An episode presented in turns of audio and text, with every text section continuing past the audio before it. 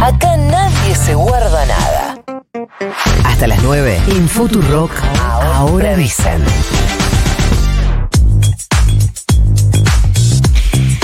Nos venía contando Nico esta discusión que se está dando desde el fin de semana. A veces son discusiones que, de cosas que, viste, suceden desde hace mucho tiempo con distintas cosas y de repente a alguien en la oposición, en el periodismo, se le ocurre hacer foco ahí y entonces estamos discutiendo algo que existe desde hace mucho tiempo. Me estoy refiriendo al control de abastecimiento o de precios que decía el ministro de Economía Sergio Massa que en todos los acuerdos de precios, además de participar el Estado y de participar los empresarios, participan los trabajadores o los sindicatos. En este caso se está haciendo foco en eh, los camioneros que han sido convocados no para controlar, como decía Pablo Moyano, sino para sí, chequear en los números, pero lo que quiero decir es que después hay una instancia distinta que él dice, vamos, y están los inspectores, que son los que se ocupan de hacer ahí las actas o lo que corresponda. Ellos solamente miran, pues son los que conocen cuánto tiene que entrar y cómo es que entra a los camiones y ahí hacen el chequeo. Vamos a preguntarle sobre esto y sobre algunas cosas más a el Vasco de Mendiguren, secretario de Industria y Desarrollo Productivo, dirigente de la Unión Industrial Argentina. Vasco, buenos días. Florencia Halfon te saluda. ¿Cómo te va? ¿Cómo andas, Florencia? Bien. Gracias por atendernos. Eh, bueno, lo veníamos diciendo y lo había explicado durante el fin de semana el ministro de Economía, esto de que en los acuerdos de precios participan el Estado, los empresarios, los trabajadores. ¿Cuál es tu mirada respecto de que los gremios participen de, no sé si llamarle el control, pero el chequeo de lo que va ingresando en los camiones? A ver, para poner como vos, yo te escuchaba recién, el eje en dónde está el problema. ¿Cuál es el eje? ¿Qué es lo que a la gente le importa? ¿Qué es lo que hoy estamos todos los argentinos preocupados como prioridad en la inflación, en el aumento de precios? Que la gente aún teniendo trabajo no le alcanza para llegar a fin de mes. El problema es este. Y cuando Sergio Massa asumió eh, la, la jefatura de economía, estábamos con una inflación del 7.4, que si uno lo proyectaba, como hacían todos los economistas mediáticos, daba 140 de inflación anual. Bueno, en estos meses de gestión, Sergio Massa se logró que esa inflación del 7,2 rondeara los 4,9, 5,1. ¿Esto qué dice? Que si uno proyecta esta inflación y no aquella, está dando una inflación de alrededor de 80. Es decir, que estamos yendo por un camino correcto. Ahora hay que cuidar este camino. Y la gente quiere que se lo cuide de la mejor forma posible para que se cumplan los acuerdos. Muy bien. Este es el eje. Este es lo que tendría que ser la preocupación de todos. Se van cumpliendo los acuerdos. Y el acuerdo no es solamente sobre el precio, es también sobre la obligación de abastecer a ese precio. ¿no? Y contra esto las empresas han tenido también este, beneficios para ingresar a este acuerdo y a este compromiso. Bueno, ahí participaron, como bien dijo Massa, todos los gremios, comercio, alimentación, transporte, que en este caso es camioneros como también todos los empresarios, grandes y pequeños, y el Estado. Entre todos se puede se arregla un tema tan grave para la gente. Sí, pero eso los empresarios ya lo saben y algo ocurrió eh, con, esto último, con este último acuerdo que cambió cambió la lógica. Pero por eso, fíjate, junto con estas medidas, el gobierno puso en funcionamiento un sistema es una aplicación muy novedosa donde el que compra puede con el teléfono darse cuenta si se cumple el precio. Eso se hizo para que se cumplan los precios. Ahora, lo que no puede un comprador es ver si está siendo abastecida esa góndola. Entonces acá hubo dos compromisos, abastecer y el precio. ¿Y qué es lo que se detecta?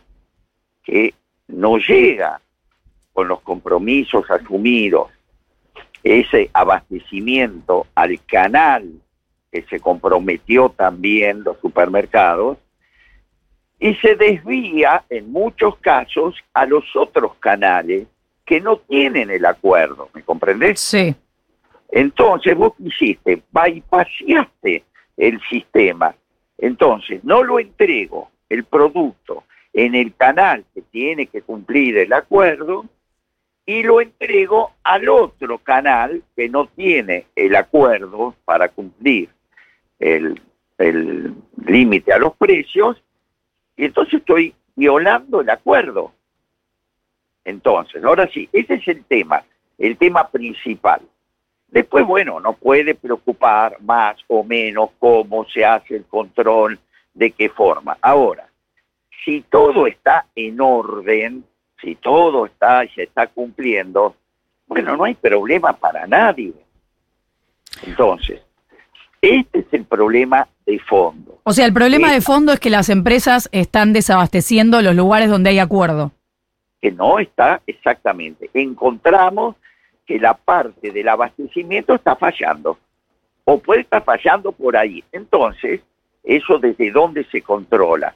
Desde los pedidos hechos con lo que se está entregando. Bueno, después podemos, el otro capítulo, el otro capítulo, ver si tal o cual gremio es el adecuado o no, también se puede debatir. Pero lo importante, como vos dijiste, no saquemos el foco. el foco está si se cumple o no el acuerdo de precios para que podamos seguir con este índice de inflación a la baja que permite la recuperación del salario real. Ahora, este eh, es el verdadero desafío. Se entiende. ¿Cómo recuperamos el salario real? Vasco. fíjense ustedes cómo han logrado que el foco vaya no a ver si hay incumplimiento, a ver si se está cumpliendo, a ver si podemos garantizar que la inflación siga a la baja. No, eh. llevamos el foco a discutir otra cosa, que no es lo importante. Vasco, ¿qué tal? Nico Fiorentino te saluda. Ah, hay una parte de, lo que vos contás que eh, me gustaría entenderla mejor. Vos decís que en el acuerdo de precios, en este caso del, programa eh, Precios Justos, eh, es un acuerdo entre el gobierno, las empresas y los trabajadores. Y hasta donde... Participaron, sí. Eso. Bueno, yo no, no termino de entender cómo participaron los trabajadores de esa negociación, porque yo por lo que vi en las reuniones y los acuerdos, no están. No, a ver, si hay alguien que tiene interés en preservar el salario real, son los trabajadores. Sí. Eso está claro que tiene que ver con una, eh, con una posición histórica de los sindicatos y natural del lugar donde cumplen los sindicatos. Pero te, pregunto puntualmente por el acuerdo de precios. No, por, por ejemplo, el tema de góndolas, esto corresponde a comercio, Cavalieri, ¿no?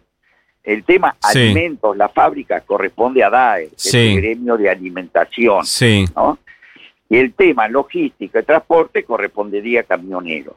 ¿Cómo participan ellos, cada uno en su, en su sector? ¿no? Eh, porque, por ejemplo, cuando uno discute después paritarias, también sabe los acuerdos que esa empresa ha hecho para contribuir a que el poder adquisitivo recupere. Así que ahí siempre hay una comunión muy estrecha entre trabajadores, empresarios y Estado, ¿no? Ahora, Vasco, pero comercio y alimentación están participando de lo de estos controles porque hasta donde eh, sabemos hasta ahora no, hasta ahora se limita. No, por eso. No en el control, sí. no lo sé, no lo sé, pero pero sí en todo lo que fue la negociación, porque todos aportan, ¿entendés? Para cumplir esto. Esto es lo importante de esta vez, como se hizo distinto. Si vos te acordás, el día que se presentó en el, en el CCK todo el proyecto de precios justos, estaban los supermercados, las empresas y los gremios. y, y, en, eh, a ver, a mí, te soy muy honesto con esto, no termina de eh, quedarme claro el rol que jugaron los sindicatos en la negociación del programa eh, Precios Justos. Entiendo el que están cumpliendo eh, ahora, ni siquiera me parece mal, pero em, me parece que la, la, crítica del sector empresario es, que, es natural, es como no quieren que lo controlen. Eso va a pasar siempre y lo sabemos. Correcto. Eh, pero no termino de entender dónde formaron parte los sindicatos de la negociación del programa Precios Justos. yo no estuve en las mesas de negociación, pero vos acordate, la foto, estaba lleno el CSK ese día, sí. y en el escenario tenías a las tres partes, empresas, eh, supermercados, trabajadores. Pero eso podría ser una muestra de apoyo, digamos. Coordinando. Pero a mí lo que más me parece importante, como vos bien lo planteaste, ¿Cuál es el problema hoy de fondo que tendríamos que estar discutiendo? ¿Se están cumpliendo? ¿Cuál es la prioridad que tiene hoy un trabajador, una persona que va al supermercado todos los días? ¿Quién controla o si se cumplen? ¿No? Porque acá estamos todos en un desafío enorme, enorme, para que recupere el salario real. Y para eso tenemos que bajar la inflación. Y para eso los alimentos son casi el 65% de la canasta de consumo de un trabajador. Estamos hablando de algo muy serio para que lo querramos desviar a un tema accesorio, que habría que tratarlo. No, yo no digo que no, ¿comprendés? Sí. Pero no es el eje de la discusión para que la tapa de los diarios me gustaría que hable si cómo se baja la inflación, si lo estamos logrando, si se están cumpliendo los acuerdos, porque fueron acuerdos, ¿eh? Y en los acuerdos, cuando vos te comprometes, también te llevas algo. Entonces, es bueno que toda la sociedad estemos pendientes de si esos acuerdos se cumplen o no. Vasco, te cambio un segundo de tema porque la semana pasada te retó un poquito en público el ministro por haber hablado de, que deseabas su candidatura. ¿Hubo después diálogo en torno a eso? No, ni bien terminó, lo discutimos, porque yo no dije que él tiene que ser candidato. Es decir, a mí un colega tuyo lo que me preguntó fue si era mi candidato. Sí. Y yo le contesté que sí. Ya estoy con él hace, al lado de él hace más de 10 años. ¿Y quiere que sea presidente? Pero lo acompañé para eso. Fuimos candidatos en el 2015, después fuimos una coalición.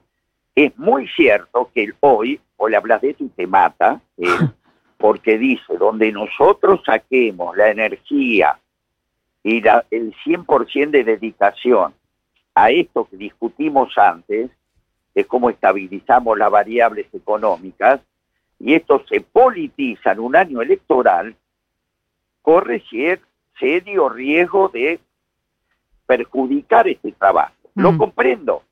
Ahora, si vos me preguntás a mí, no hay ningún candidato hoy sobre la mesa, ninguno. ¿Cuál sería mi candidato por lo que lo conozco, por lo que trabajé todos los días? Lo padezco desde las 7 de la mañana hasta las 2 de la mañana hasta que sigue mandando chat. Si alguien lo conoce, que lo soy yo. Soy de los que más adultos estoy trabajando con él de hace tiempo. Entonces yo ratifico lo que dije. Mi candidato, mío, el mío, el mío, no el de país, no me cabe duda, y creo que lo está demostrando Sergio Massa. José Ignacio El Vasco de Mendiguren, secretario de Industria y Desarrollo Productivo de la Nación, dirigente de la Unión Industrial Argentina. Muchas gracias por habernos atendido. A ustedes.